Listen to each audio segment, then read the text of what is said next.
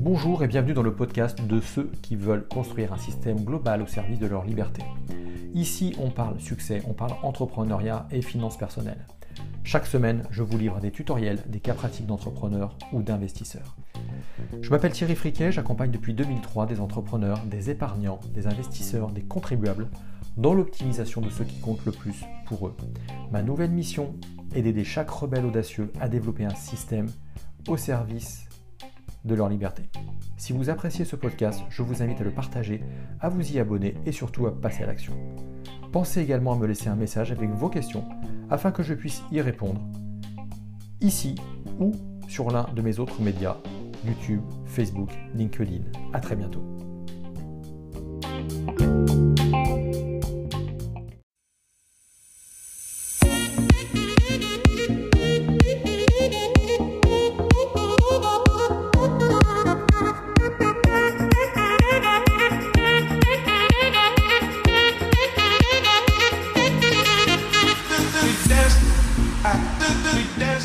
Fait qu'on peut durer, c'est le plaisir. C'est que tu avais un rêve et apparemment tu l'as réalisé. D'ailleurs, ce rêve-là est devenu ce jour-là un projet en fait difficile, c'est qu'on fait des erreurs parce que on débute. Peut-être rien de tel qu'une bonne chute. J'ai toujours voulu aller plus vite que la musique. Atteindre la performance, c'est un fait. Euh, mais s'y tenir, je crois que c'est vraiment là la gageure. Le truc fantastique, à faire quand c'est en période de crise, en mettant sa, sa, sa, boîte au service de son propre épanouissement et pas le contraire. La différence entre l'exploit et la performance, hein, l'exploit, l'exploit c'est de monter sur le podium. Donc, euh, bienvenue à tous qui regardaient euh, cette interview avec Edgar Gros-Piron. Alors, normalement, je dis souvent, euh, ceux qui sont nés après 2000 ne connaissent pas forcément. Normalement, né avant, on est censé connaître. Bon, tu un palmarès qui est plutôt impressionnant dans le monde, dans, dans, le monde d'ailleurs du sport d'une manière générale. du ski peut-être aussi, c'est toi qui nous en parleras. ce que je retiens dans ton parcours et qui va inspirer des entrepreneurs, c'est que tu as connu, as connu entre guillemets, alors le succès, donc tout comme entrepreneur qui à un moment donné arrive à un certain niveau de succès. À la différence de certains, c'est que tu avais un rêve et apparemment tu l'as réalisé, ce qui n'est pas donné à tout le monde. Hop, désolé, une brève interruption dans ce moment passionnant que vous allez vivre. Vous rappelez simplement de vous abonner au support sur lequel vous êtes en train de regarder cette vidéo passionnante. Allez, bon film. Bah, comme tu le dis dans, tes différents supports, il euh, n'y a rien de plus terrible à un moment donné aussi que d'atteindre ses rêves parce que bah, après on fait quoi? Et tu nous l'as expérimenté, tu l'expliques assez bien et très très bien d'ailleurs dans tes conférences ou ta masterclass euh, et ben finalement peut-être rien de tel qu'une bonne chute euh, et sans jeu de mots pour finalement rebondir encore une fois sans jeu de mots et puis retrouver la motivation. Et ouais, rapidement ton palmarès pour ceux qui s'en rappelleraient plus quoi. Ouais, ouais, puis je vais faire court parce que moi le point culminant de ma carrière c'est les Jeux. Je gagne les Jeux en 92 en ski de boss. C'est la première fois que ce sport est inscrit au, comme discipline olympique. Et euh, je crée la, pas la surprise parce que je l'avais annoncé, mais un peu la sensation, justement parce que je l'avais annoncé, de gagner les Jeux dans mon propre pays. Et puis, euh, au-delà de ça, ou avant ça, j'ai eu aussi des titres de champion du monde. En tout, trois durant toute ma carrière. Des titres de numéro un mondial, j'en ai eu quatre durant toute ma carrière. Mais ce que je retiens de cette carrière, et c'est peut-être pour euh, finir sur le palmarès, sur cet aspect du palmarès, en fait, c'est que j'étais à peu près pendant dix ans en Coupe du Monde et donc, euh, enfin, en équipe de France et donc au plus haut niveau mondial. Et qu'à part une année où je me suis blessé, j'ai toujours été à la hauteur de, de mon, j'ai des, des résultats qui étaient à la hauteur de, enfin, ouais, à la hauteur de mon potentiel, voire même un peu au-dessus. Et c'est ce qui me fait dire que la, pour moi, la vraie performance et ce dont peut-être je suis le plus fier, c'est pas juste d'être monté sur le podium au jeu, mais c'est d'être resté tout au long de ma carrière sur le euh, sur les, les, plus hautes marches du podium. Ouais, c'est vrai que tu soulignes un point intéressant, c'est qu'atteindre la performance, c'est un fait, mais s'y tenir, je crois que c'est vraiment là la gageure. C'est la différence entre l'exploit et la performance. Hein. L'exploit, euh, et on peut d'ailleurs creuser euh, parce que c'est vraiment intéressant. Mais l'exploit, c'est de monter sur le podium. Euh, beaucoup de gens, enfin beaucoup, pas beaucoup de gens y arrivent, mais bon, il y a quand même beaucoup de gens qui arrivent. Mais des gens qui arrivent à rester au sommet, il y en a moins. Et c'est-à-dire ils ont trouvé, ils ont trouvé quelque chose qui, qui à mon sens fait qu'on peut durer, c'est le plaisir. Ils prennent du plaisir. D'ailleurs, quand on les écoute, ils prennent du plaisir à faire ce qu'ils font. Là où ceux qui sont dans l'exploit généralement sont dans l'effort et la souffrance. Euh, ils se sacrifient d'une certaine manière. Ce qu'il faut peut-être arriver, enfin, ce qui est une nécessité parfois, mais c'est vraiment la, différence entre ceux qui arrivent à durer et ceux qui euh, et ceux qui à un moment donné bloquent. Euh, c'est vraiment tu arrives à durer quand tu passes de cette notion de souffrance à cette notion de plaisir. C'est pas du plaisir dans la souffrance, c'est qu'à un moment donné, euh, il y a beaucoup plus, euh, enfin, tu intègres beaucoup plus de paramètres dans ton métier, tu t'éclates dans ton métier, et voilà, ça va faire la différence. Ça voudrait dire que dans, les mini leçons qu'on va retenir, c'est que euh, tu tu as l'obligation d'aller chercher le plaisir dans ton job, dans ce que tu fais au quotidien, euh, pratiquement par professionnalisme au final.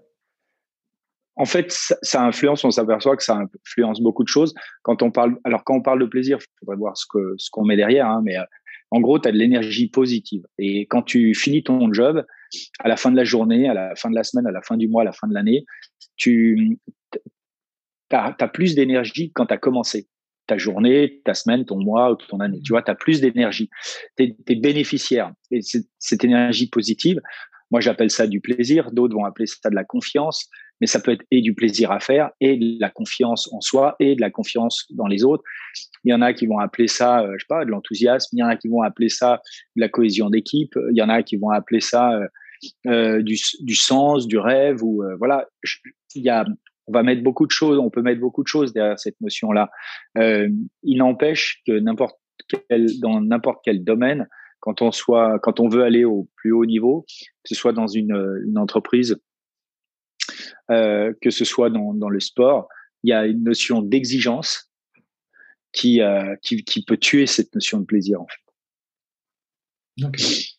Et si on regarde, si on parle un peu de stratégie, toi, tu as dû passer en 2020 d'un business qui était 100% euh, physique un business qui est en partie maintenant, euh, j'ai envie de dire, en digital ou en ligne. Qu'est-ce que qu'est-ce que tu en retiens comme expérience euh, C'est une forme pas de, de reconversion, mais c'est quand même une évolution assez forte dans un business. C'est une diversification c'est une diversification. Donc, dans le business, euh, la diversification fait partie des relais de croissance qu'on peut trouver. Euh, c'est pas une reconversion. J'ai connu une reconversion du sport vers l'entreprise. Euh, là, c'est une remise à, zéro des compteurs. Alors que dans une diversification, euh, il faut trouver son, enfin, il faut bien comprendre son euh, son savoir-faire de base, savoir sa valeur ajoutée, et puis ensuite arriver à la transformer ou à la, à la traduire dans d'autres, à travers d'autres canaux de commercialisation. C'est pas plus compliqué que ça finalement. Et euh, c'est difficile pour moi de dire ce que j'en retiens aujourd'hui parce que je, je l'ai pas encore euh, complètement achevé, je l'ai pas terminé. Je dirais pas que je l'ai réussi, donc euh, donc c'est encore, je suis encore en chemin et je suis encore en plein apprentissage. Mais ce qui est sûr, en tout cas à ce stade, c'est que quand on se diversifie euh, dans une activité, c'est beaucoup beaucoup d'énergie. Ça nécessite beaucoup beaucoup de travail et d'énergie. Euh, que c'est juste le truc fantastique à faire quand c'est en période de crise, parce que ça te donne un os à ronger pendant que les autres euh, se morfondent sur la situation. Et euh, moi, je sais que euh, je fais un métier, je, suis un métier des parmi les conférenciers qui font le même métier que moi. Moi, j'ai pas passé une seconde depuis le confinement l'année dernière où notre activité s'est complètement arrêtée à me morfondre et à me dire oh là là mais qu'est-ce que c'est que cette situation de merde? Ou à craindre pour mon avenir ou pour mon métier parce que depuis que j'ai décidé de lancer des masterclass, je m'éclate. Mais euh, voilà, je dis pas que, comment dire, c'est pas difficile. C'est compliqué. Il y a des sujets, euh, il y a des sujets qui sont compliqués. Euh, mais je, je suis ravi d'avoir pris cette décision quand la fenêtre était ouverte. Quand, quand tu dis c'est compliqué, tu qu'est-ce qui est compliqué? Alors, ce qui est compliqué, bah, je donne un exemple très simple. Quand tu veux te diversifier, il faut, voilà, c'est un, pour moi, c'est, euh, euh, c'est le quelque part c'est le même métier, c'est-à-dire je vais je vais partager du contenu que, que j'ai euh, développé en fait, je vais partager ce contenu et le faire à travers le digital, c'est-à-dire en faisant une plateforme euh, Internet, en, en, comprenant ce que c'est que la vente d'un produit sur Internet, qui est totalement différente de la, la vente d'un produit euh, sur euh, euh en B2B, ce qui était mon cas avant. C'est des circuits, des, des, manières de faire qui sont très différentes. Et la difficulté, en fait, bah, c'est de, c'est de trouver les bons partenaires, trouver des gens qui savent faire, de trouver, euh, voilà. Et, et moi, j'ai pas forcément je suis pas forcément parti avec les bons partenaires, ce qui fait que bah voilà, c'est du temps de perdu, c'est de l'argent de, de consommer. Alors on peut dire ouais, mais au moins j'ai appris. Ouais, d'accord, mais si on peut éviter de faire ces erreurs, si j'avais pu éviter ces erreurs, j'aurais été très content. Donc, donc voilà, c'est en ça que c'est difficile, c'est qu'on fait des erreurs parce que on débute dans un domaine et que voilà, maintenant, à moi de mettre à profit ces erreurs pour faire en sorte que bah, ça, ça aille plus vite demain. Alors, moi, je te reposerai pas des questions que j'ai déjà, dont j'ai entendu les réponses d'ailleurs par ailleurs. Quand il y a eu cette année 2020, euh, il y a eu ce premier mois où tu l'as vraiment pris pour toi, pour toi. Et puis, le mois qui a suivi, boum, tu t'es mis en marche et tu as mis ce projet de, de faire des conférences qui t'avaient déjà été soufflées à l'oreille euh, par le passé ou, par ton épouse, je crois. Euh, tu, moi, ce que je vois, c'est que je découvre, euh, on enfin, je, te, je rencontre au travers d'un podcast, euh, je découvre ta masterclass, je la suis là euh, en janvier 2021. Euh, je me dis, attends, en, allez, en, au 1er avril, allez, quoi, non, allez, mettons 1er mai, tu, tu dis, je, je, je lance ce truc. Ce qui est assez intéressant, c'est que tu as le temps de me dire, bah, j'ai fait des erreurs, j'ai perdu du temps et voire même de l'argent. Mais ce que je vois quand même, c'est qu'on a un produit qui est fini, livré, vendable et vendu euh, surtout, euh, alors qu'on est quoi? On est en, on est six mois après, allez, sept, sept mois après. Ouais, en fait, le, le timing, euh, et, et c'est aussi pour ça que j'ai choisi de me lancer plutôt que de me former directement pour me lancer ensuite. Je me suis lancé avec des agences pour aller vite, en fait, pour accélérer. Je voulais pas avoir à apprendre tout from scratch. Et à partir du moment où j'ai lancé la masterclass, euh, là, j'ai commencé à reprendre en main un peu l'aspect digital, l'aspect euh, techno, etc.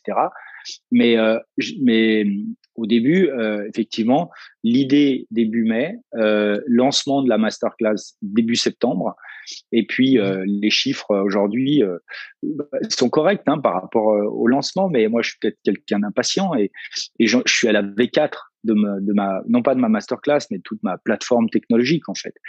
Et euh, je lance une deuxième masterclass ce mois-ci. Euh, donc voilà, je suis, je suis dedans. Hein. C'est, euh, super intéressant de, effectivement de, bah, de, de, développer une nouvelle activité. Ça va vite, mais moi je veux aller vite. C'est pour ça, c'était pour répondre à, à ta question, c'est je voulais aller vite. C'est pour ça que j'ai fait des investissements. J'ai délégué euh, euh, j'ai fait des investissements pour déléguer à des agences le soin de mettre en place le produit le plus rapidement possible. Et puis après, j'ai pris beaucoup de temps pour moi et pour améliorer le produit en fait, pour améliorer enfin les cycles de, de vente du produit. Euh, et, et, là, euh, voilà, c'est là que j'apprends. Puis là, je commence à être bien maintenant à la fois sur les produits et aussi sur la manière de, de, de les vendre. Et donc, euh, c'est maintenant que je m'attends à ce que effectivement ça. Donc, un an après, quasiment, euh, c'est là que je m'attends à ce que ce soit euh, à ce que ce soit rentable. Alors c'est marrant parce que on m'a toujours dit ouais il faut un an, faut enfin voilà t'énerve pas, faut un an et tout. Puis tu sais moi je me dis toujours ouais mais bon il y a les gens puis il y a moi et, moi je suis toujours assez je suis toujours plus ambitieux mais on m'a toujours dit ça je me suis toujours je me suis toujours comment dire, j'ai toujours voulu aller plus vite que la musique, mais au final, je me suis toujours, euh, je suis toujours allé aussi vite que la musique, quoi. Ok, d'accord. Mais en même temps, ça peut être une bonne euh, idée que de, refuser des fois ce que l'on nous dit. Ça prendra un an. J'ai des coachs qui me disent, de toute façon, tout projet prend toujours plus de temps, plus d'énergie et plus d'argent que ce qui avait été euh, prévu à l'origine. Donc, justement, tu as parlé de délégation et de formation aussi. Tu avais le choix, c'est soit je me forme et je fais, mais ça prend plus de temps. Donc non, je vais acheter du temps et l'expérience et l'expertise des autres, euh, donc en, en, déléguant à certains, euh, euh, certaines, certains tiers extérieurs. Quelle est la part de ce que tu, que tu, tu, gardes pour toi aujourd'hui par rapport à ce que tu délègues? Ah ben là, si tu veux, je suis parti, j'avais grosso modo deux, on va dire une agence à qui j'avais délégué à peu près tout et une deuxième agence plus sur les aspects euh, il y avait un peu gestion de projet puis un peu marketing autour de autour du truc. Et puis l'agence digitale qui elle gérait la, partie site de vente tunnel de vente on va dire. Aujourd'hui je suis j'ai je j'ai plus que je suis tout seul d'accord? Je c'est moi le je suis le patron du, du projet et j'ai 10 personnes. Euh, mais euh, voilà, c'est comme si j'avais pris l'agence ou les deux agences et je les avais explosées et j'avais pris que les ressources qui m'intéressent. Donc j'ai 10 personnes qui sont euh, des freelances principalement, euh, que ce soit des journalistes, graphistes, techno, techniciens, et puis après des petites agences mais super efficaces euh, SEO et puis euh, et puis publicité en ligne. Quoi. Et puis toujours l'agence avec laquelle je travaille sur mes réseaux sociaux. Là, tu emploies plein de mots qui, pour moi, alors euh, maintenant sont familiers, sont familiers, euh, mais qui en revanche ne l'étaient pas du tout il y a encore, euh, il y a encore deux ans. Et, SEO, le SEO, tunnel de vente, il y a plein de gros mots en anglais partout. Alors peut-être peut-être été habitué par le passé à ce qu'il y ait plein de gros de, mots en anglais, c'est pas des gros mots évidemment. mais à quel rythme t'as bah, est-ce que tu connaissais déjà un peu cet univers ou absolument pas, from scratch comme tu dis?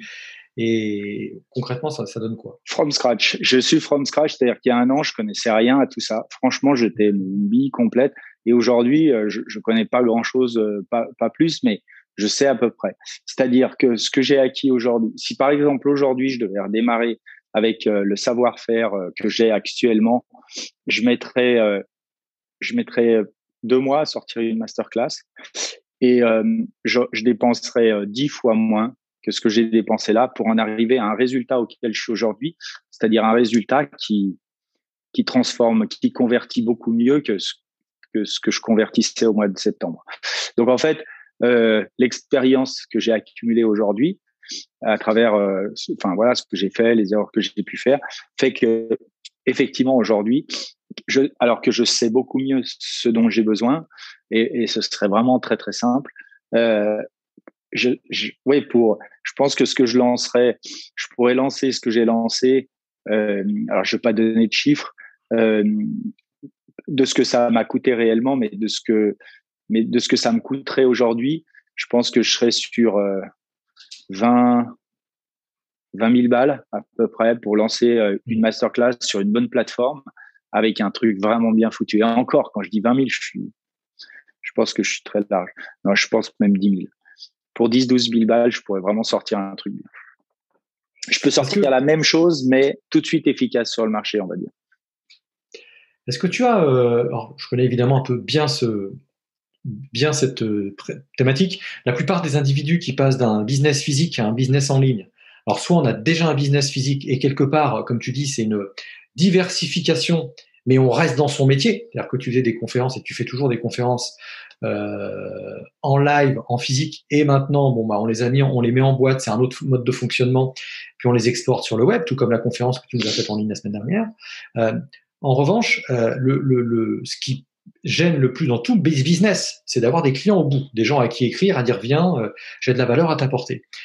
Est-ce que tu es parti from zéro là aussi, j'imagine la réponse, mais from zéro sur le business en ligne pour tester, ou est-ce que euh, tu capitalises évidemment sur 20, 25 années un, euh, un, un, réseau et une liste email qui va avec ce réseau, voilà, dans ton analyse qui font que bah, ça marche plus vite?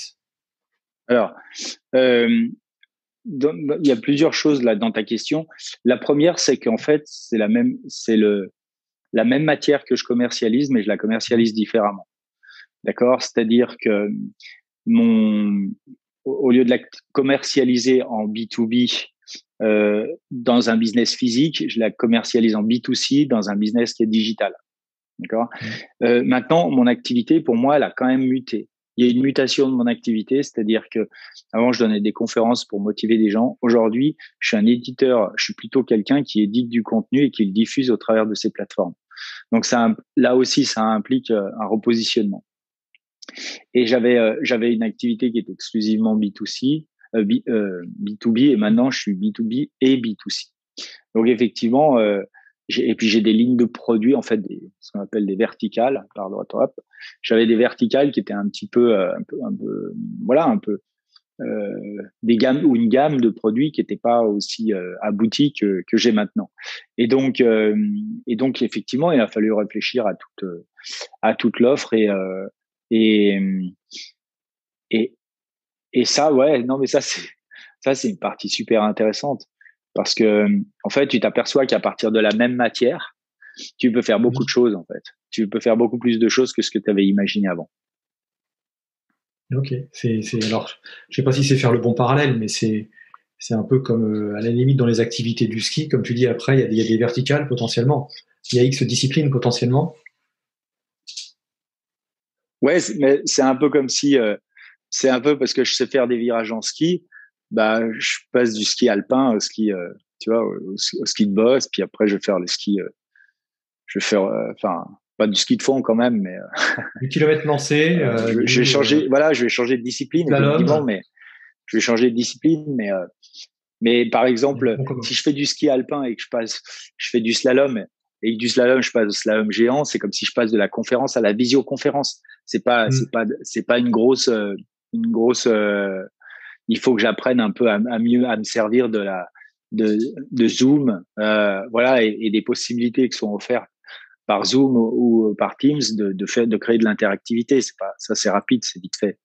Mais si je dois passer du ski euh, alpin au ski de boss, là, euh, faut quand même, euh, c'est un peu passer passer des conférences au, masterclass. Là, il y a quand même un il y a un paquet de trucs à, à maîtriser, quoi.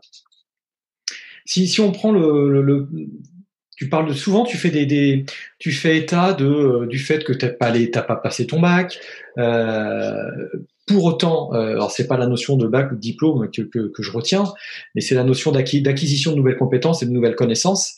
Euh, tu, tu fait comment, si tu remontes un peu dans le temps, euh, la transition du sportif de haut niveau au métier de conférencier, euh, par rapport à, alors si on reste dans le même domaine aujourd'hui du, métier du conférencier physique, etc., au conférencier en ligne où il a fallu aussi, alors là on reste dans le même domaine, mais euh, qu'est-ce que tu as dû apprendre euh, quand tu es passé au métier de conférencier, quand tu as quitté? Moi, je pense, tu sais, tu sais, à, tous ces gens qui sont, euh, euh, tu, tu, disais, tu faisais des, des, des, conférences sur la motivation, de tous ces gens, moi, je pense qu'il va y en avoir un paquet là prochainement, euh, qui sont dans un métier de salarié. J'ai d'ailleurs quelques clients euh, copains qui quittent des grosses boîtes sur des gros jobs en ce moment, bah, parce qu'il a fallu faire le ménage dans certaines entreprises, peu importe, en tout cas, restructurer, comme on dit, et qui, bon, se disent, OK, maintenant, je vais me lancer et je vais créer mon, ma boîte. C'est un peu un, gap, c'est un saut aussi. Et euh, qu'est-ce que tu, euh, pour, pour revenir à toi, ce que tu as vécu, euh, la formation, qu'est-ce que tu as dû acquérir comme formation, peut-être en mindset aussi, en formation et en mindset, pour passer sur cette, sur cette transition à l'époque? Je pense que de passer du salariat à l'entrepreneuriat, c'est ce, ce qui doit y avoir plus difficile parce que on passe de la sécurité, d'une certaine forme de sécurité, à une certaine forme de liberté qui peut parfois être euh, insécure justement. Donc ça, je pense que c'est ce qui est le plus, euh, c'est vraiment ce qui est le plus difficile. En plus, bon ben salariat, une boîte, c'est une, c'est une carte de visite. Vous êtes directeur marketing d'une boîte du CAC 40. Bon, c'est quand même une certaine ou directeur commercial d'une belle d'une belle ETI. Vous avez une carte de visite, les gens viennent vous voir, vous suscitez d'intérêt, vous passez comme ça de la lumière, vous allez passer dans l'ombre. Parce que quand il va falloir bosser pour vous, pour votre propre compte, vous serez plus euh, illuminé, si j'ose dire, vous serez plus sous les rampes des, des, enfin, vous serez plus éclairé par votre propre, euh, par votre propre entreprise. Et puis sur des choses toutes bêtes, il y a peut-être plein de choses que vous savez pas, vous n'avez pas forcément bien, enfin, vous avez un peu perdu la main. Euh, vous prendre des rendez-vous parce que vous avez des assistantes ou des choses comme ça. C'est tout bête, hein, mais n'empêche que ça fait partie de après des points de friction quand vous entreprenez qui sont au, début qui passent qui posent pas de problème parce que je veux dire c'est très sympa d'entreprendre et euh, mais qui au bout d'un moment peuvent devenir pesants parce qu'organiser son agenda ça peut être vite, euh, vite, assez chiant. Donc moi ce que je enfin ce que je sais de, ça c'est euh, euh en fait et je vais vous le dire parce qu'on me l'a dit aussi quand quand j'ai basculé sur Internet. Bon, faut faire preuve d'une grande humilité, mais faut pas hésiter à, à, voilà, à repartir de zéro et à se dire, OK, faites comme si vous saviez rien.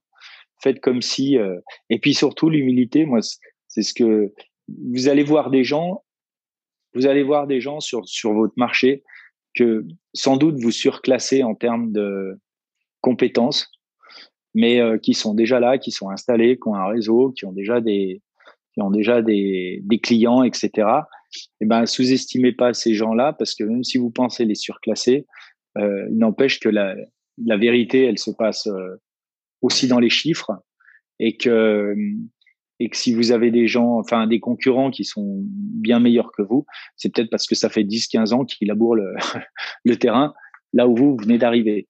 Et donc on peut pas imaginer, euh, c'est pas parce qu'on a une super historique, un super track record, qu'on a de très bonnes, euh, de très bonnes euh, stats euh, dans, dans, sa boîte, qu'on est connu et reconnu comme un expert sur ce sujet, qu'on s'en sortira en tant qu'entrepreneur. Bien souvent, la difficulté quand on entreprend à son, quand on se met consultant à son compte, la grande difficulté, c'est pas la première année, c'est la deuxième.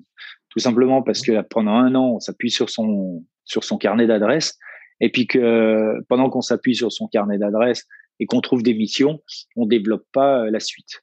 Et c'est là qu'après, on se prend le, le boomerang. En année 2, en année 3, on se prend le boomerang parce qu'en fait, on a, on a un peu zappé la prospection. Or, l'humilité, ça consiste aussi à prospecter et, euh, et, et, produire et prospecter, en fait.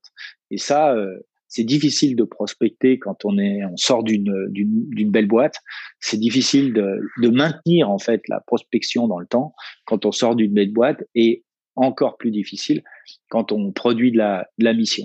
Donc en fait, euh, euh il y a une solution qui moi je, je trouve vraiment intéressante. Maintenant, je vous en parle parce que je la connais bien et que j'ai investi dedans. C'est c'est un réseau de consultants. Il y a des réseaux qui existent. Il y a des réseaux de consultants qui existent et euh, que vous pouvez rejoindre parce qu'ils vont vous amener euh, un métier, parce que consultant, c'est un métier. Ils vont vous amener le métier. Ils vont vous amener euh, le, comment dire, l'accompagnement et puis le groupe. Et ça, c'est super important de toujours avoir, euh, de toujours avoir un groupe sur, avec, sur qui s'appuyer pour, même, même en tant qu'indépendant, c'est super important d'avoir un, un, groupe sur lequel s'appuyer parce qu'on va beaucoup plus vite dans la montée en compétences on se sent évidemment moins seul, mais on peut aussi s'appuyer sur des ressources euh, de collègues qui euh, peuvent euh, voilà qui peuvent te permettre de prendre des, des plus gros dossiers par exemple. Tu parles alors connaissant sans doute un peu ce, que, ce, que, je, ce que je fais certainement, c'est avec la prospection. Euh, entretenir la prospection, c'est un peu comme quand on a, tu dis, l'année 1, on a atteint son chiffre d'affaires, c'est pas un exploit, mais quand même, quoique, il y en a beaucoup qui passent pas la première année, sans aide, hein, sans, euh, sans indemnisation. Ouais. Et après, de réussir à recharger, maintenir le cap euh, et, garder la performance. Donc, tu parles de prospection. Euh, est-ce que c'est, est-ce que ça fait partie des difficultés que tu as vécues toi aussi, parce que tu as, surfé. Alors moi, je, préfère le surf. J'espère que tu auras pas d'ambiguïté entre les surfeurs et les skieurs, parce que ça a été, euh, il y a quelques années, euh, il y a très très longtemps, des décennies, une problématique, une problématique, a priori un sujet. Euh, mais euh, est-ce que euh, est-ce que c'est quelque chose que tu as pu vivre puisque tu étais en haut dans la lumière, comme tu dis, sportif de haut niveau, etc. J'imagine que les premières années, j'imagine hein, du coup, ça devait être peut-être plus facile de prospecter, d'avoir des missions. Est-ce que tu as connu aussi des trous? Est-ce que toi aussi tu as été obligé de dire malgré malgré mes titres, malgré mon aura, malgré ma carte de visite, eh ben il a fallu aussi bah, que je prospecte, il a fallu que j'aille chercher du business, que je me remette en question? Alors ouais, ouais, bien sûr que j'ai prospecté, mais je l'ai pas, je l'ai jamais pris comme étant euh, un. Ou... Moi, je, je, suis toujours parti du principe que, euh, comment dire, non, mais ça fait partie, euh, ça fait partie du job. Alors aujourd'hui, je le fais plus. Je le fais plus parce qu'en fait, quand on étudie un peu son, faut, faut étudier un peu son, son activité, quoi, son, son, voir comment marche son métier, son business. Euh, euh, moi, enfin, si je vous donne des éléments sur mon business, mais c'est plus pour euh, alimenter le débat. Hein. Moi, j'ai un business qui s'appelle, j'appelle ça un business de one shot, c'est-à-dire quand vous faites une conférence, vous savez que votre client, ben, derrière, pendant cinq ans, il va pas vous rappeler. Donc, ça veut dire que le, le cycle de renouvellement, euh, il est, faut pas compter dessus, en fait, faut juste pas compter dessus. Euh, et donc, c'est du one shot, ce qui veut dire que euh, moi, si je veux faire entre 80 et 100 confs par an, euh, si je transforme un client sur trois, il faut que j'ai entre euh, voilà trois, à peu près 300 demandes entrantes par jour. Donc mon pipe annuel, ça doit être 300 demandes. Donc la question, c'est combien je fais de, enfin, qu'est-ce que je fais en prospection, qu'est-ce que je fais sur les réseaux sociaux, qu'est-ce que je fais, euh, euh, voilà, vers quel partenaire potentiel affilié je peux me tourner pour faire en sorte que bah, le, pipe, le pipe d'entrée de lead soit alimenté à hauteur de 300, 350 demandes par an. C'est à peu près ça la, la, la, grande question en fait. Évidemment, cette question, je, enfin, la manière dont je vous en parle, je vous en parle aujourd'hui parce que je n'avais pas du tout conscience de ça quand j'ai commencé dans les conférences. Et, euh, et, ça m'a pris du temps quelque part pour, pour le, le, le comprendre et puis l'alimenter. C'est, c'est que depuis quelques années, je regarde un peu plus les chiffres. J'ai une activité qui est très stable, donc ça, me, ça me convient très très bien. Mais euh, voilà, je regarde les chiffres, ça m'intéresse. Et, euh, mais, voilà, les questions en fait, la, question de la prospection, elle, doit quelque part se mesurer euh, par rapport à, la taille du pipe que vous devez euh, que vous devez avoir, à la durée que ça prend pour amorcer en fait ce, ce pipe là. Et si vous êtes sur un business comme moi où il vous faut il vous faut 80 ou 100 clients par an, c'est pas la même chose que si vous êtes sur un business où vous vendez des missions beaucoup plus grosses à 4, 5, 10 clients. Par exemple, les consultants dont je vous parlais tout à l'heure, c'est des gens qui vont avoir plutôt 4 à 5 euh, missions par an, mais les missions vont coûter à peu près 90, ouais, à peu près 4, entre, ouais, ouais, max, on va dire entre 60 et 90 000 balles euh, l'année. Donc, vous voyez, ils peuvent s'occuper de 4, 5 clients euh, max. Et puis, euh, ça marche très, très bien comme ça et ça, ça leur suffit. Mais les sites de, de vente sont pas les mêmes euh, et ils doivent quand même faire de la prospection. Mais ils travaillent sur, ils travaillent sur un, moi, je dois travailler sur un carnet d'adresses de 4000, 4000 adresses à peu près.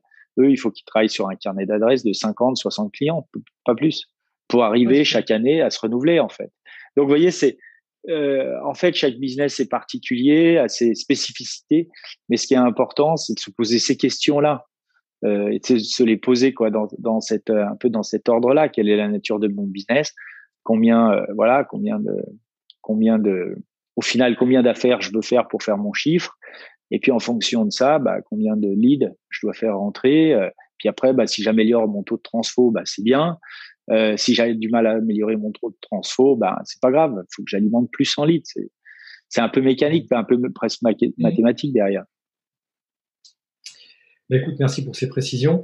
Qu'est-ce que euh, on a vécu, euh, on vit encore hein, plus ou moins des, un business qui, qui est plus comme avant, évidemment. en tout cas, on peut plus faire les mêmes choses. Qu'est-ce que tu pourrais donner comme conseil aux, entrepreneurs qui, alors je, le dis volontairement, qui ont l'interdiction ou l'impossibilité, mais en tout cas l'interdiction euh, d'exercer leur activité librement depuis, euh, depuis un an?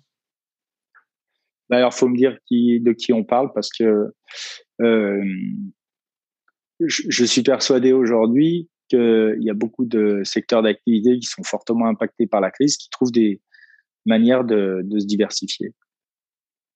Alors c'est tout bête, hein, mais euh, vous allez me dire les restaurateurs, ok, d'accord, les restaurateurs, bah, J'en connais un qui a un resto 5 étoiles, qui habite pas très loin de chez moi et qui aujourd'hui, euh, et d'ailleurs ma femme m'a offert un dîner pour mon anniversaire euh, venant de chez lui, on s'est juste régalé et ça faisait tellement de bien de manger de manger autre chose que ce que ma femme et moi, surtout moi, parce que euh, on prépare et qu'au bout d'un moment c'est un peu toujours la même chose, mais euh, mais euh, voilà, c'était c'était génial.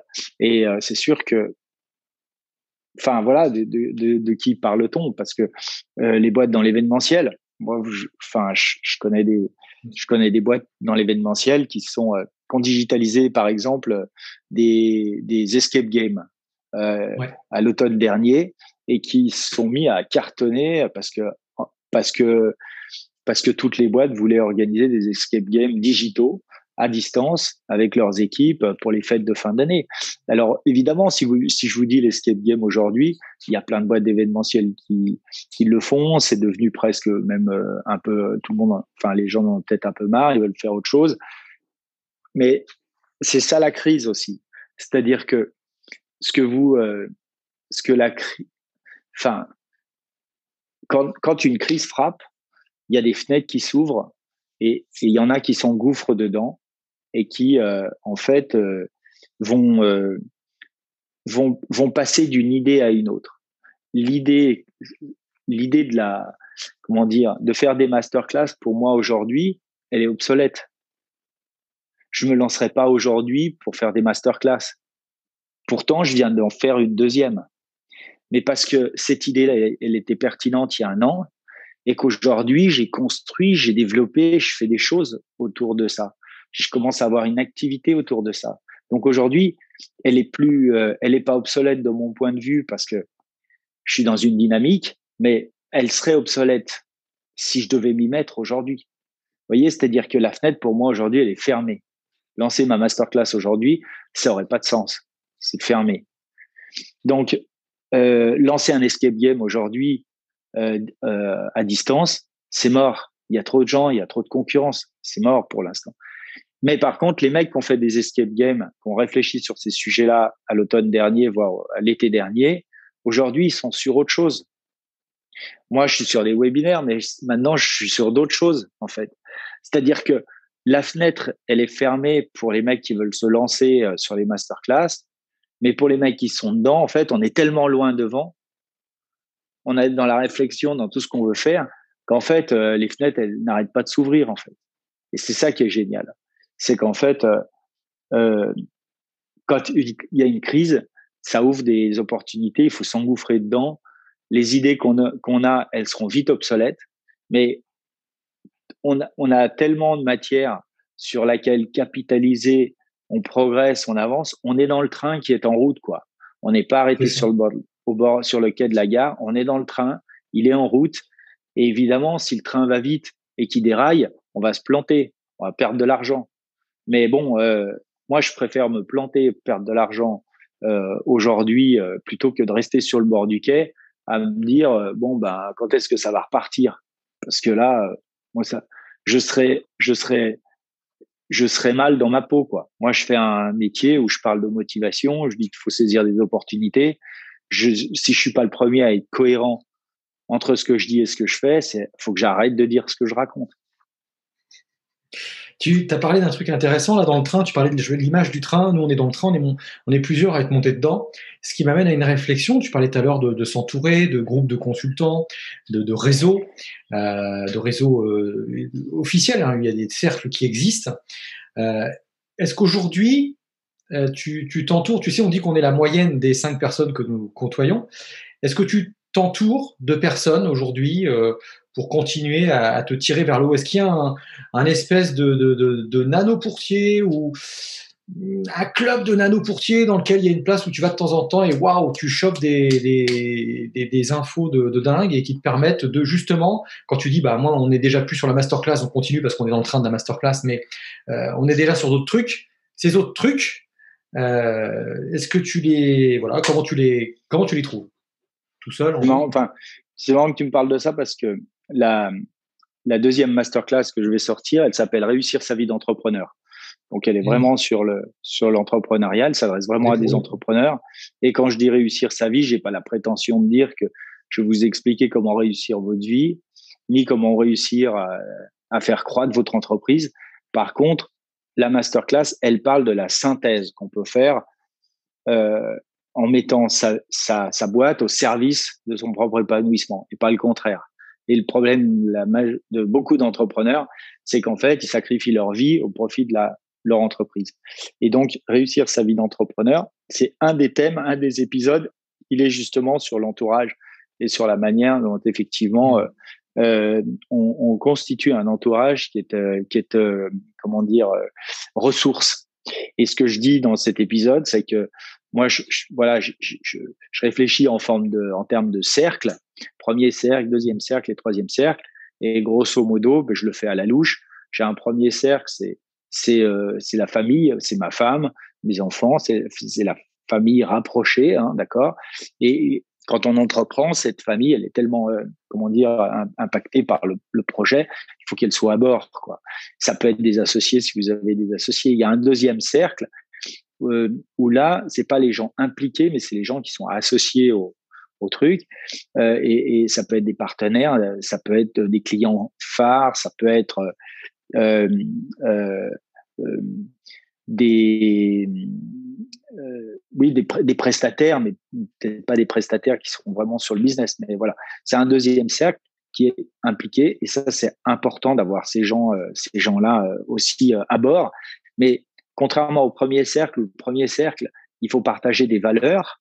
Je veux dire, le deuxième cercle, c'est aussi des valeurs, mais c'est d'abord des rôles et responsabilités. Et puis, il y a le troisième cercle, pour moi, c'est un peu les, gens autour qui n'ont pas d'impact sur le business euh, euh, direct, mais qui sont là dans l'écosystème. Et euh, ceux-là, en fait, il y a deux types. Soit, soit ils vous bouffent de l'énergie, soit ils vous en donnent. D'accord? Bon, bah, s'ils en, en bouffent, faut les maintenir à distance. On peut pas plaire à tout le monde, c'est ce que j'ai appris dans le sport. Donc, ces gens-là, il faut les, faut pas les garder. Et euh, s'ils vous en donnent, bah, c'est très bien. Mais euh, voilà, à un moment donné, euh, il faut bien, bien euh, calibrer, calibrer ça de manière à avoir, comment dire, à pouvoir s'appuyer sur un entourage qui, un entourage qui fait le, qui, qui, qui, vient en véritable, en, vrai soutien. Et, et ce que je vous dis là, c'est, c'est mon expérience de sportif où j'ai fait un sport individuel mais où j'ai pas gagné tout seul. Et j'avais besoin d'avoir autour de moi euh, une équipe, un premier cercle avec qui je faisais le boulot au quotidien, un deuxième cercle, voilà, de mecs qui me réglaient mes skis, tout ça, mais c'était pas mes entraîneurs. Puis un troisième cercle avec, par exemple, les médias, où voilà, bah, les médias, c'est les médias. Il y a, il y a dans le troisième cercle, le troisième cercle, voilà, c'est, c'est, c'est, euh, ça peut être un, comment dire, parfois ça peut vous bouffer beaucoup d'attention, beaucoup d'énergie, euh, parce que vous vous dites ah ouais mais il faudrait que ça leur plaise, il faudrait que ça marche, il faudrait que si, il faudrait que ça. C'est la le regard de l'autre en fait, est souvent conditionnée au troisième cercle. Mais en fait, ce troisième cercle, vous, vous arriverez à les convaincre que si vous faites du bon boulot. Donc, il faut se concentrer sur le bon boulot, c'est tout. Voilà, faut, faut pas, faut pas chercher autre chose. Et donc, euh, donc voilà, pour répondre à la question, euh, euh, est-ce qu'aujourd'hui, moi, du coup, euh, comment je suis organisé? Ben ouais, j'ai toujours un premier cercle, un deuxième cercle, un troisième cercle. Mais euh, voilà, je suis pas en train de mettre des, des numéros sur les gens. C'est simplement que je sais à, peu près avec qui je dois partager des vraies valeurs, avec qui, enfin voilà, et je fais, je ferai très gaffe quand je m'entoure, quand je discute, les gens avec qui je partage les valeurs, euh, ce que je peux en tout cas, enfin quand je peux en attendre, quand j'attends d'eux quelque chose vraiment, euh, est-ce que ça fit au niveau des valeurs? Les gens sur avec qui ça doit fitter simplement, est-ce que les rôles et les responsabilités de chacun sont clairs? Voilà, déjà c'est déjà pas mal. Puis après, ben voilà, après le reste, c'est le reste. Mais euh, mais c'est clair que le, premier cercle est déterminant. Le deuxième, le deuxième aussi, un peu moins, voilà. Donc faut être, voilà, faut être. et puis il faut pas se tromper, quoi faut pas se tromper euh, avec qui on fête euh, les victoires quand euh, ou les, avec qui on partage les déceptions quand il s'agit de le faire. bon bah voilà, faut pas se tromper. Le premier cercle, c'est toujours le premier le premier cercle. C'est celui qui fait le plus de sacrifices. C'est le cercle qui en soutien. Donc quand vous entreprenez, par exemple, il faut comprendre que le premier cercle, c'est les gens qui font le plus de sacrifices pour votre projet. Donc ces gens-là, et ils sont généralement ils sont pas rémunérés pour la famille, ils font pas, ils sont pas rémunérés. Donc si vous voulez leur soutien quand vous plantez, il va falloir ou quand vous êtes dans le dur, dans la difficulté, il va falloir aussi être là quand euh, tout va bien, quoi. Mais être là pour eux quand tout va bien. C'est hyper important ça en fait. Et on a tendance à parfois à négliger ça. Effectivement, tu as raison, c'est ce que je vois, c'est ce que je vois autour de moi, qui a été à l'origine de la création de, cette activité, en l'occurrence. Hein, comme tu as dit, euh, c'est vrai que ta, ta masterclass, alors soit tu es, allé bosser sur moi ou j'en sais rien, mais effectivement, je dis souvent, euh, construire une entreprise euh, au service de sa, vie et non pas mettre sa vie au service de son entreprise, avec la difficulté qu'on peut avoir euh, parfois, qu'on est effectivement passionné par ce qu'on fait, euh, au point éventuellement de s'en oublier. Euh, ça, c'est effectivement un sujet. Quand je te posais cette question-là, je voulais te dire aussi, est-ce que tu fais partie de, de mastermind, on appelle ça comme ça maintenant, hein, avec des, des, enfin, ça a toujours existé, mais euh, le fameux cerveau collectif. Hein. Est-ce que ce, indépendamment de ce premier cercle, deuxième, troisième, est-ce que ce sont des choses que, que tu pratiques ou, ou, pas du tout? Non, mais j'aimerais bien. J'aimerais bien, donc je regarde. je pense que je vais en faire un aussi un jour alors. bah oui, évidemment. Je, non, mais je vais commencer par je vais commencer par en faire un, par en suivre un. Ça, ouais, ça a complètement du sens hein, parce que euh, je t'aurais dit d'ailleurs, enfin c'est une aparté, mais est-ce que tu coaches des gens? Parce que ça commence aussi par là. Alors j'ai arrêté, mais j'en ai, ouais, ouais, j'ai coaché, mais parce que j'ai un diplôme, un certif de coach, c'est pas un diplôme, c'est une certification. Donc ouais, j'ai une certif que j'ai passée en 2003. Euh, du coup, j'ai coaché pendant quelques années, et puis euh, en 2008, j'ai décidé de ne me concentrer que sur les conférences. Et en fait, à la faveur de la masterclass, je reviens dans dans, dans des accompagnements plus one-to-one, puisque je fais la, masterclass s'adresse principalement à des particuliers. Mais euh, c'est pas pour autant que je fais des, des coachings. Par contre, je suis beaucoup revenu sur les outils de coaching là, grâce à la masterclass. Mais ça t'a obligé. Euh, si on revient sur des trucs plutôt, et on, on, achèvera par là, mais si on parle de la montagne, c'est aujourd'hui, c'est ouais. vraiment ce qui, qui, est synonyme de liberté, euh, puis qui fait que bien sûr je, je suis allé vers toi.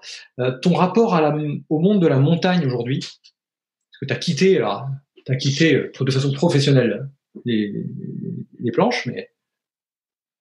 Bah, euh, pour moi, c'est. Euh, c'est ouais, je, je, me sens proche, puis je me sens loin, un peu loin aussi, parce que j'habite pas à la montagne au sens, enfin, j'habite pas à la Clusa. Pour moi, la montagne, c'est la Clusa, quoi, grosso modo. Hein. Enfin, je, je, te fais court, mais euh, euh, ouais, non, parce que si tu veux, je me suis énormément entraîné euh, à Tignes. Pour moi, c'est c'est une montagne. Euh, c'est une montagne où il fait pas bon vivre. J'aime pas vivre. C'est trop. C'est 2100 mètres d'altitude. Euh, c'est l'air sec, tu dors mal. Moi, j'aime pas. C'est pas mon. C'est pas ma montagne. Il y a, y y a plus de végétation. C'est ça me fait chier. Euh, moi, j'aime bien la montagne à vache, tu vois. La montagne La Clusa, pour ça, tu vois, c'est de l'alpage, c'est du pâturage, c'est euh, une bonne ambiance. Euh, c'est des montagnes familiales, c'est des, enfin, c'est des montagnes où tu as des paysans. Les familles de paysans sont là toute l'année, vivent là. Euh, les, les, gens qui ont des commerces, pareil, c'est mes copains d'enfance. Pour moi, c'est c'est pas de la montagne sur, enfin, surfaite, superficielle, tu vois, qui a été créée uniquement pour l'industrie du ski. C'est de la montagne où il y a de la vie et moi, c'est ce que j'aime. Je suis pas à l'aise en haute montagne, par exemple.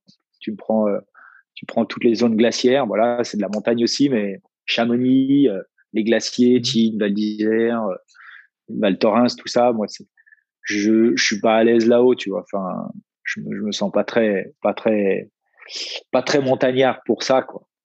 Et puis, euh, et puis, euh, euh, voilà. Mais mon rapport à la montagne, il est, bah, il est permanent parce que, parce que dès que j'ai un moment, je vais faire un coup de vélo et je vais monter un col. Tous les week-ends, je suis à la Clusa parce que ma femme a, ses parents là-haut et qu'avec les enfants, ben, on, est, bien. Tu vois, hier, on, hier, on se disait d'ailleurs, on était, on est, on est allé skier hier matin. On a fait skier le petit. Euh, et, puis après, on est revenu à, à, la maison. Puis tu vois, on, était au bord du lac avec euh, voilà, on aurait presque pu se baigner dans le lac quoi quelque part. Ça, c'est quand même un paradis. Euh, où, ma femme me disait, elle me faisait remarquer. On connaît beaucoup d'endroits dans le monde où tu pourrais, tu peux skier le matin puis l'après-midi balader, et être à la plage au bord d'un lac. Quoi. Oui, j'en connais quelques-uns, mais mais il n'y a pas que ça aussi. Il y a, y a, tellement d'autres choses de, de, de chouettes. Tout ça pour dire que euh, c'est moi j'ai beaucoup de chance parce que je vis euh, dans un endroit l'endroit que j'ai choisi et comme j'ai beaucoup voyagé quand j'étais jeune puisqu'on faisait deux, tours du monde dans l'hiver en gros hein, pour les coupes du monde et que j'ai fait dix ans de coupe du monde autant dire que j'ai fait beaucoup de tours du monde euh, euh quand j'étais jeune et que j'ai vu du pays euh, et, que j'ai la chance d'avoir choisi l'endroit où je voulais vivre, ben voilà, je suis pas allé vivre aux États-Unis, je suis pas allé vivre, je suis pas allé vivre dans des endroits que je trouvais très sympas parce que j'ai trouvé ici exactement la vie, la vie que dont voilà dont, je pouvais rêver, l'environnement dans, dont, dont je pouvais rêver quoi. C'est à la fin, je vais te poser la question. Est-ce que tu vis la vie de tes rêves ou ta vie de rêve? Bah, je vis euh, je vis une vie, euh, je sais que je suis un privilégié, que j'ai beaucoup de chance, que cette chance-là, je l'ai saisie en fait assez tôt et que derrière, elle fait que produire, euh, voilà, produire de, des choses nouvelles. Tu sais, moi, j'ai j'ai beaucoup de chance parce qu'à 20 à 20 ans, je, je gagnais déjà euh, plutôt très bien ma vie. à 22 ans, j'étais connu. j'ai à 25 ans, j'étais propriétaire de mon chalet à la Clusa. Tu vois, j'avais ma maison, j'étais propriétaire, je devais rien payer à, à, personne. Et si je devais aller travailler, c'était pour bouffer et pas pour me payer euh, un loyer. Et, et, et j'habitais déjà dans un endroit juste, juste magnifique, tu vois. Avec donc j'avais déjà un patrimoine. Donc j'ai une vie inversée, moi.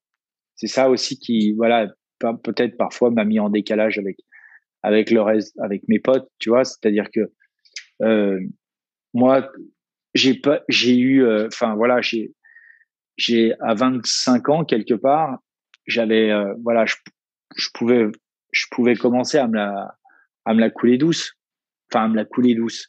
J'étais, j'étais pas prêt à la gorge, à savoir, euh, voilà, je vais pas me mettre des emprunts sur la gueule, je vais pas faire ci, je vais pas faire ça. Donc, en fait, en fait, tu prends la, tu, tu te demandes, tu te demandes c'est quoi le sens de la vie, tu vois, à cet âge-là. Mm. Quand tu as 25 ans, imagine, tu as 25 ans et tu as déjà un patrimoine. Tu vois, je dis pas qu'il est super. Tu peux. Enfin, j'avais un patrimoine. Je devais travailler pour manger, mais j'avais pas besoin de travailler pour euh, pour vivre, pour habiter. Donc, si tu veux, tu te dis quoi alors? Tu te dis, ok, c'est quoi le but là? Euh, Est-ce que je dois, est-ce que maintenant, est-ce que je dois accumuler à mort? Est-ce que je vais continuer, si tu veux, je vais bosser comme un dingue. Je vais essayer d'accumuler le plus possible, je vais essayer de faire des affaires, machin, euh, et puis je profiterai de la vie euh, à, à, 60 comme tout le monde. Ou est-ce que j'ai l'option de, vivre cool, d'en profiter, euh, de faire voilà, d'avoir une vie. Euh, oui, mais je vais pas gagner des milliers des cents. c'est pas l'objectif, mais par contre, de 25 ans à la fin, j'en profite. Tu vois, c'est-à-dire que de quoi j'ai besoin pour vivre, Qu'est-ce qu'il faut que je fasse pour euh, avoir ce dont j'ai besoin financièrement? Et à partir de là, j'en profite. Donc ça veut dire que voilà, je vais peut-être je vais peut-être avoir besoin de bosser euh, deux, trois jours par semaine. Et puis c'est tout quoi. Tu vois, c'est un raisonnement. Est-ce que tu arrives à saisir cette chance quand tu as 25 ans, que tu as de l'ambition, que tu as réussi des trucs, que tu as envie, euh, tu vois, as... et puis tu es dans une, dynamique? C'est des réponses, comme je vous la pose, peut se dire ouais bah c'est facile. Bah évidemment. Ouais sauf que quand tu es dedans et que tu te poses la question bah franchement euh, la réponse elle est évidente mais elle est pas facile à, à... c'est un choix qui est pas facile à faire. C'est un choix qui est pas facile à faire donc euh, donc euh, faire le choix d'avoir une vie euh, comment dire je dis pas modeste hein, parce que c'est pas du tout le cas mais d'avoir un d'avoir une vie plutôt simple dans de très bonnes conditions, mais plutôt simples, euh, de pas courir après voilà les bagnoles, après ci, après ça, et de savoir voilà qu'on va mettre le boulot au service de sa vie, de ses propres, de ses besoins financiers, pas plus, pas moins, pas plus, et euh, de pouvoir et de profiter de la vie, euh, voilà, de ses enfants, de les voir grandir, etc. Ben voilà, c'est un, un vrai choix et, et euh, après, la difficulté, c'est de le respecter. Surtout quand on est comme moi ou quand moi, je n'aime pas faire les choses à moitié.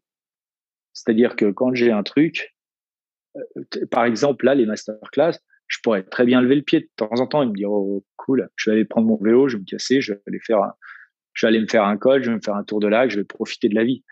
Putain, c'est super dur à faire. et il y a des fois, je m'engueule parce que il faut que je me botte le cul pour pour aller, pour aller faire un truc qui me fait du bien, quoi. Ok, donc tu, tu te bottes le cul pour oser arrêter de produire et ou pouvoir arrêter parce que tu aimes ce que tu fais, c'est une passion, c'est ce que tu développes aujourd'hui. Bah ouais, ouais, ouais, ouais. C'est-à-dire que ça aussi c'était un, c'était un enjeu, c'est-à-dire que euh, quand j'ai arrêté le, ski, bah j'allais pas me choisir un.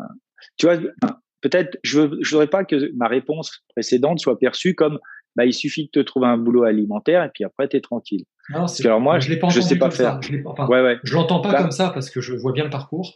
Très bien. Euh, parce que moi, c'est impossible.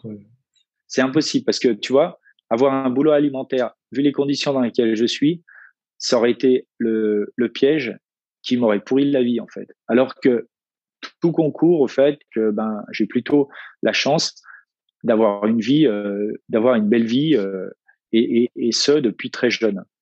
Et en fait, euh, tout l'enjeu, c'est de trouver après le métier dans lequel je m'éclate pour pas que mon métier me pourrisse ma vie. Tu vois ce que je veux dire? Mmh je vois bien. D'ailleurs, on en parlait semaine dernière et apparemment tu es connu pour être capable de, tu vois, même si pourtant tu dis je m'en veux parce que j'ai pas été, j'ai pas su prendre entre guillemets du temps autrement que productif là il y a peu de temps.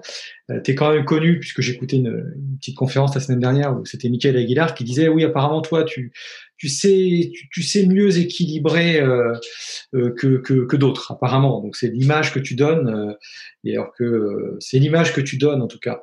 Mmh. Moi je voudrais je voudrais revenir sur un truc que j'ai lu dans le bouquin, ça m'a semblé. Alors là, on est entre parents et euh, quand euh, j'ai lu dans le bouquin, j'aimerais que tu approfondisses le truc. Tu dis, euh, mon père m'a donné, il m'a posé, il m'a donné une chance, il m'a donné une chance, ou en tout cas, c'était tourné assez positivement tel que je l'ai lu.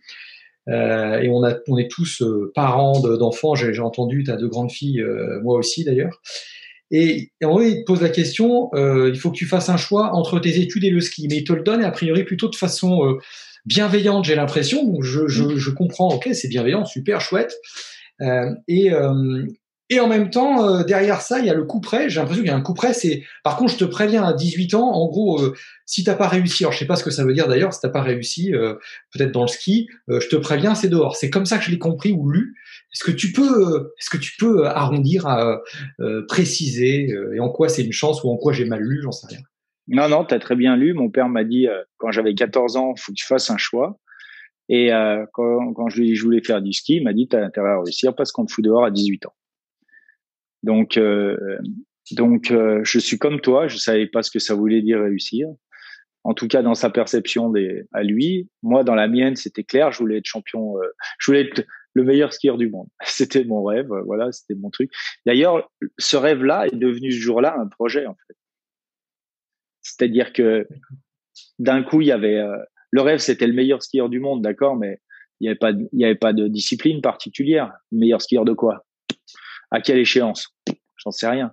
Et là, en fait, grâce à mon père, je dis, je dis que c'est devenu un projet. C'est parce qu'en fait, euh, le ski, c'était le ski de boss, et l'échéance, c'était quand j'aurais quand j'aurais 18 ans.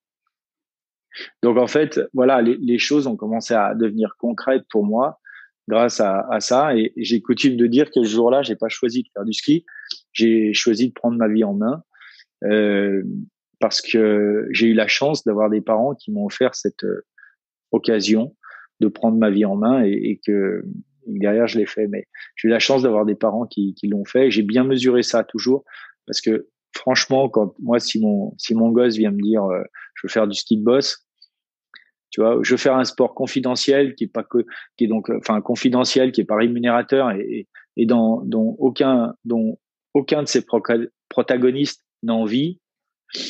Euh, je sais pas comment je réagirais.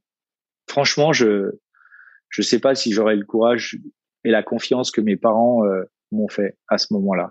Je, je pense pas. Honnêtement, je, je crois pas que j'en serais capable. Et donc, euh, et, et j'ai eu pourtant, j'ai eu des parents qui ont été comme ça et qui ont su me faire confiance et qui ont su me mettre face à mes responsabilités. Et j'ai adoré, et je trouve qu'ils ont raison, et j'ai adoré. Vous voyez en quoi c'est pas évident. Moi, je sais pas si j'oserais faire la même chose avec mes enfants, alors que j'ai adoré qu'on le fasse avec moi. Vous voyez, c'est quand même dingue. C'est quand même dingue. Et euh, l'ultimatum, l'ultimatum a été un déclencheur. Et merci pour l'ultimatum en fait. c'est ça. Ben, ce qu'il y a, c'est qu'après, à 18 ans, euh, à 18 ans, mon père, il m'a dit bon ben maintenant qu'est-ce que tu fais? Soit tu restes, soit tu euh, soit tu te barres, mais si tu restes, tu payes euh, tu payes un loyer. Tu vois? Donc en fait euh, pour en fait pour moi réussir c'était d'être le meilleur du monde, mais je l'étais pas à 18 ans. Et pour mon père, c'était de m'assumer.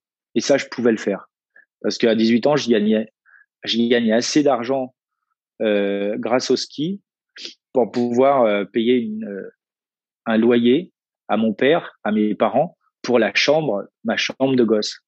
Faut se rendre compte ça aussi.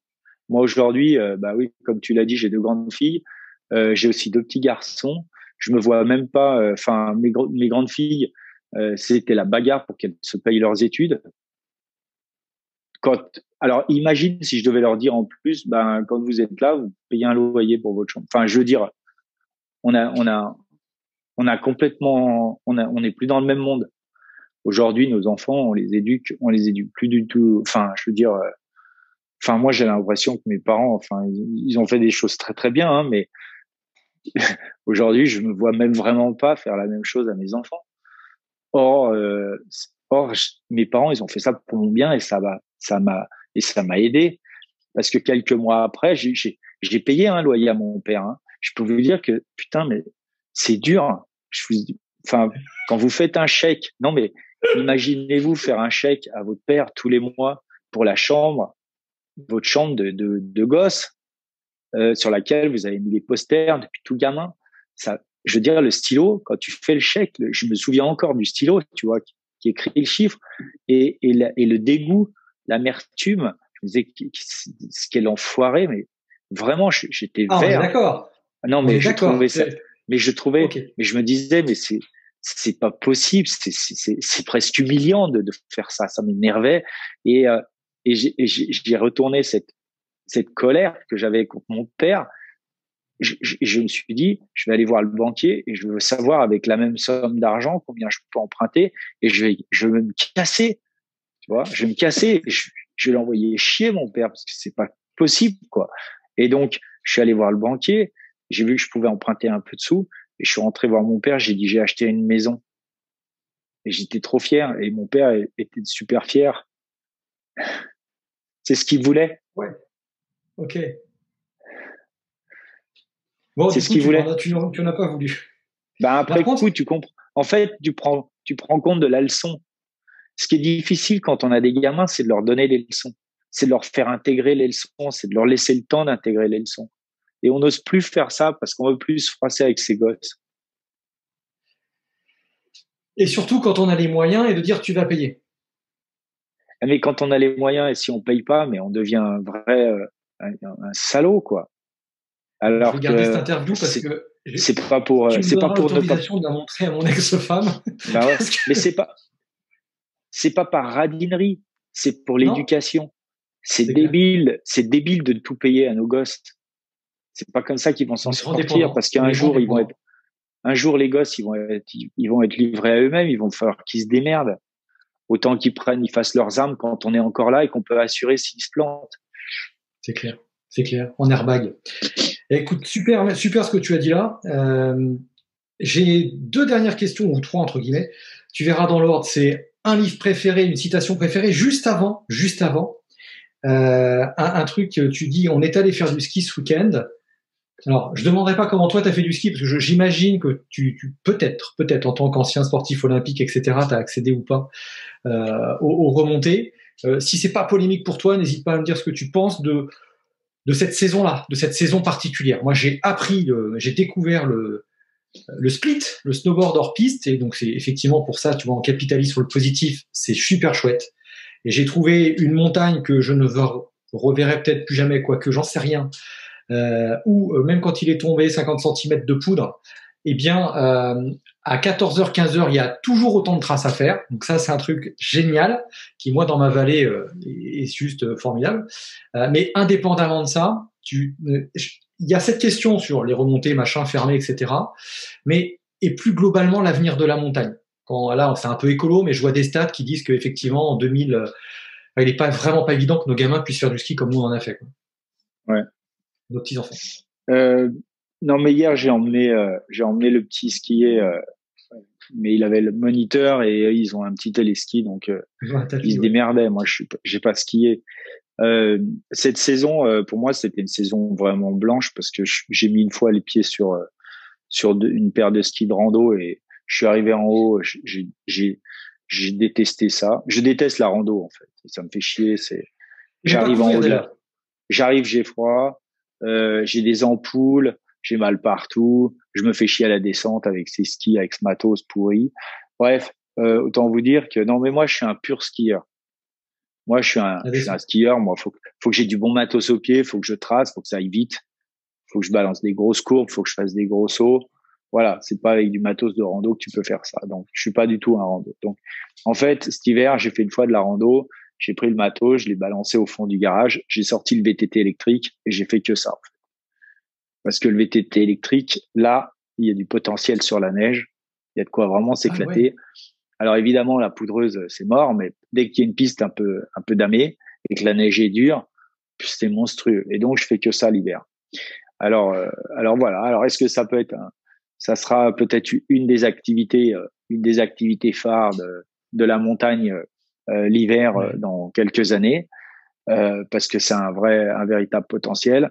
En plus, ça a un avantage par rapport au ski, c'est que ça permet de niveler, de niveler les niveaux entre entre les gens. Donc, tu pars en groupe, en famille ben, un gamin ou ta femme euh, qui, qui fait pas de vélo, elle pourra être aussi à l'aise à la montée que toi parce que parce qu'elle va avoir un mode d'assistance électrique plus important et du coup, tu arrives à faire des trucs en famille, c'est vraiment euh, c'est vraiment sympa. Et puis euh, ce que je pense de cet hiver, c'est que ben moi je suis pas à la place du gouvernement, ils ont ils ont pris leurs responsabilités, ils ont tout fermé, ça va coûter un bras, c'est une connerie pour moi. Bon je pense que, enfin, je veux pas avoir ce, discours, euh, comment dire, euh, anti-gouvernement parce que il faut, je sais bien qu'ils font ce qu'ils peuvent, ni non plus euh, déresponsabiliser parce que euh, si on prend le ski au sens, je suis sur une piste, je suis tout seul, je m'éclate. Effectivement, c'est pas là que j'ai chopé le coronavirus, mais le problème il n'est pas là en fait. On sait bien que le problème il est que il est qu'il y a un afflux de touristes au même endroit et que même, même avec les restaurants, les bars, les hôtels fermés, bon, bah, il y a quand même un afflux de touristes au même endroit. Mais honnêtement, quand on regarde, ça, c'est l'idée qu'on peut avoir, l'idée préconçue qu'on peut avoir. Mais quand on regarde la station, euh, enfin, moi, je vois la Clusa, pendant les vacances de Noël, les vacances de février, c'était plein à 80, voire 90, 90%. Euh, euh, le monde, de toute façon, il était là, de toute façon, il est venu. Et euh, les gens, il y en avait partout sur les pistes, des, des, attroupements, des rassemblements, il y en avait de toute façon partout. Et je pense pas, honnêtement, qu'il y en aurait eu plus si les remontées mécaniques avaient été ouvertes. Donc, on a un peu, voilà, on a, on n'a peut-être pas bien pris toute tout, tout le problème, enfin, euh, dans, enfin, on n'a peut-être pas pris le problème dans toute sa globalité sur cette histoire.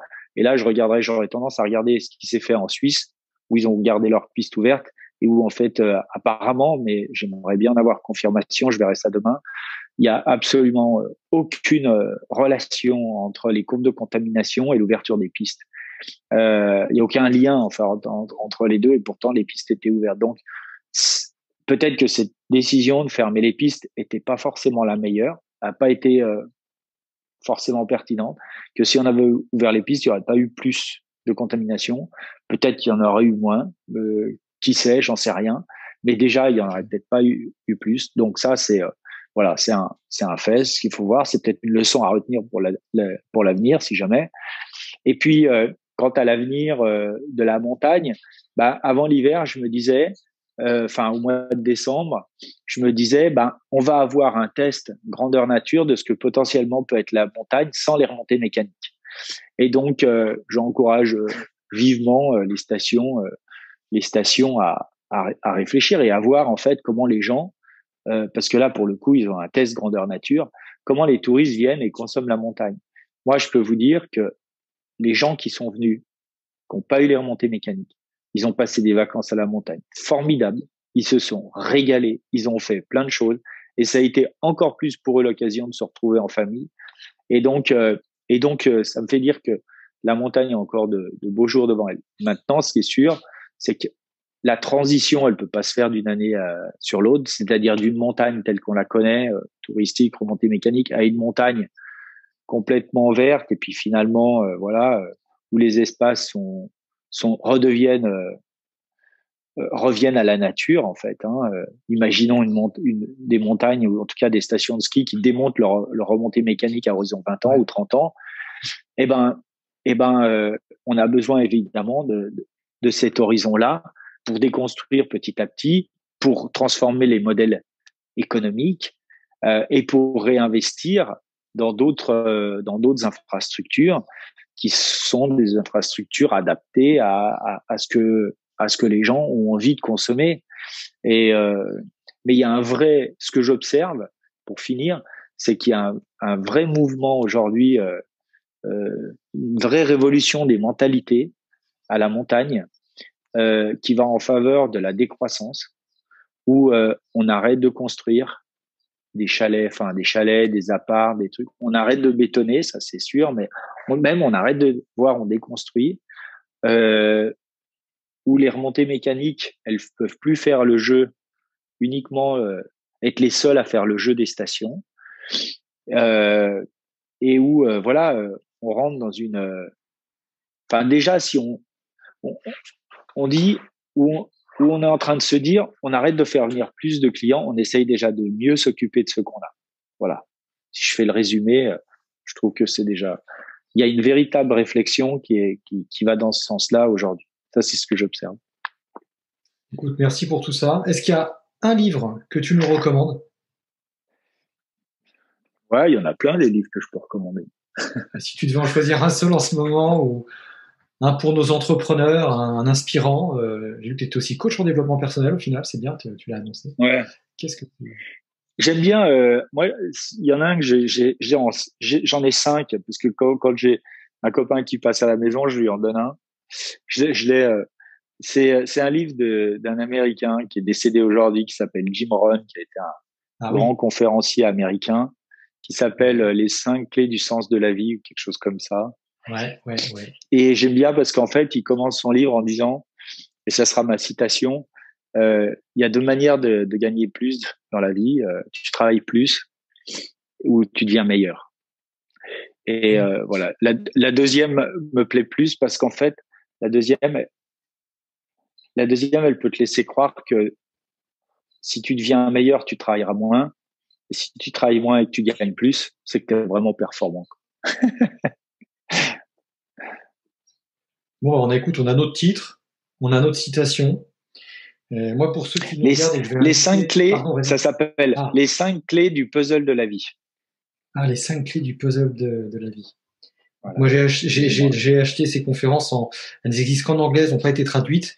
étonnamment, il parle tellement bien. Je pense que c'est un conférencier qui a dû aussi bosser pour les non-anglophones. Il parle tellement bien que même en anglais, j'ai quasiment tout compris. Euh, donc, ouais, les cinq clés, les cinq clés de la vie, c'est vrai. Et, du puzzle de la vie, ouais. Du puzzle de la vie. on se le prend pour nous. Euh, moi, je note pour ceux qui auront grand intérêt à rejoindre ta masterclass, mais pas que à faire ce que tu fais. La dernière conférence, j'ai bien aimé le, ce que te disent des, ce que t'ont dit les, les, champions de, enfin les champions, les nageurs. Parce que moi, ne pouvant plus courir, je fais de la nage. Une journée sans entraînement, c'est deux jours pour rattraper. C'est presque quelque chose qu'on pourrait prendre dans sa vie d'entrepreneur, mais encore que, faut prendre le temps d'aller faire du vélo autour du lac, comme tu dis. moi, j'ai un lac, mais c'est pas le même que toi. Euh, tu dis un truc, la détermination, ça se décide. Ceux qui veulent en savoir plus, je les invite à aller regarder la, la masterclass. Tu parles souvent de plaisir et tu dis pour être motivé, il faut prendre du plaisir. Je, je les balance, hein, c'est du drop. Euh, vas-y, vas-y. Et puis euh, un truc que j'ai bien aimé, c'était euh, le secret de l'énergie, la passion. La, la passion est le secret de l'énergie. Ça, ouais. Euh, alors j'en prends une qui est pas à toi, mais qui est excellente et que tu as citée euh, de David Douillet. Euh, tant que tu as de l'énergie pour te plaindre, tu as de l'énergie pour avancer. Je me le suis dit tout petitement lorsque j'ai fait moi aussi du speed et que je remontais en, avec mon speed, donc un, un, ski de rando pour les surfeurs, pour ceux qui savent pas ce que c'est, et que franchement c'était presque mieux de gagner en raquette. Et j'ai dit tais-toi, tant que tu as de l'énergie pour te plaindre, c'est que tu as de l'énergie pour avancer. Et la dernière qui pour moi est sans doute une des plus fortes de ta part, enfin de celles qui m'ont impacté un peu, beaucoup. Euh, être champion, c'est un état d'esprit plus qu'un statut. Et tu dis, j'ai, j'avais pas compris ça au début. Ah ouais, ouais. Ouais, ça c'est euh, être entrepreneur, c'est pareil, je pense. Souvent, les gens disent oui, on, euh, on est, on arrive au monde, hein, on, est entrepreneur. Et je pense qu'ils ont raison, les gens qui disent ça. Mais euh, c'est vrai, c'est un état d'esprit parce qu'entreprendre, euh, c'est mettre, mettre deux curseurs euh, euh, qui sont pas naturels. Enfin, c'est mettre deux curseurs à, à l'endroit où c'est le moins naturel. C'est la prise de risque, côté prise de risque, aventure, et c'est pas naturel. Enfin, je veux dire, l'être humain, il, il, cherche à préserver sa sa survie, enfin sa vie. Donc, euh, mettre le curseur du côté de la prise de risque, c'est pas c'est pas tout à fait naturel.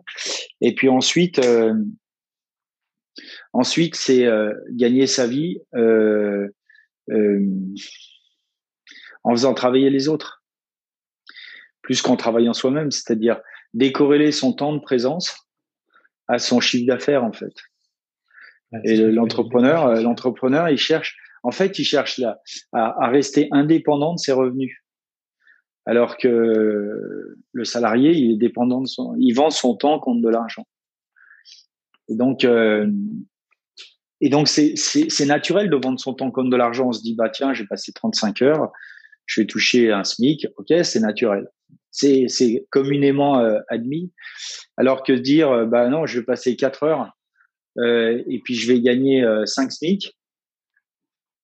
Euh, tu sais, il y a un truc qui, il y a un truc qui dysfonctionne dans, dans l'esprit. Et c'est là qu'après, bon, on dit oui, mais ces entrepreneurs, salauds de patrons, machin.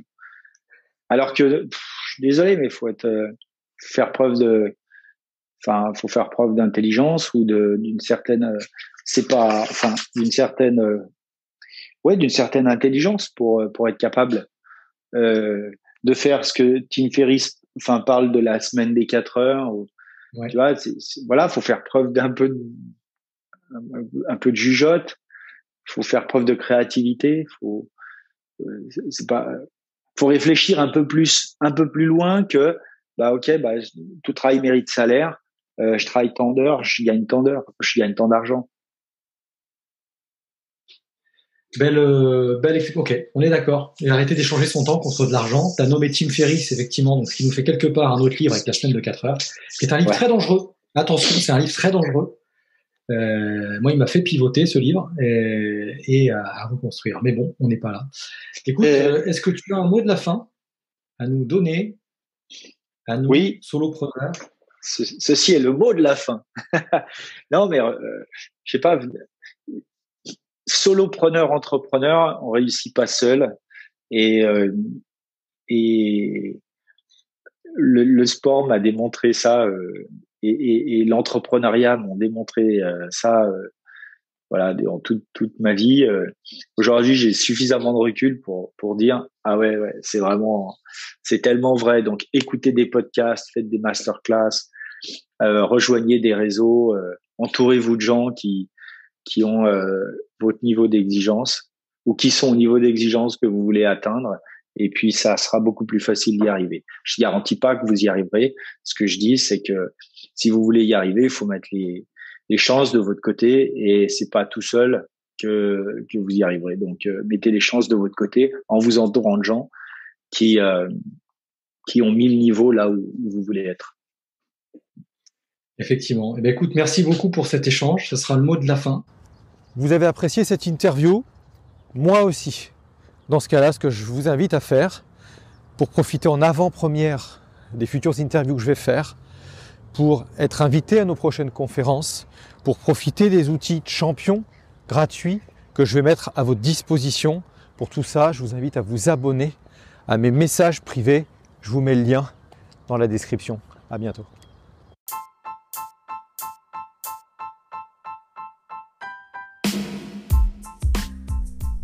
Si vous avez apprécié ce podcast parce que vous êtes un leader rebelle, audacieux, proactif à la recherche d'une vie meilleure, je vous invite à le partager à trois personnes autour de vous, mettre une note 4 étoiles et laisser un commentaire. Et puis si vous ne faites qu'une seule de ces trois actions, déjà, vous serez au top. Je vous dis à très bientôt.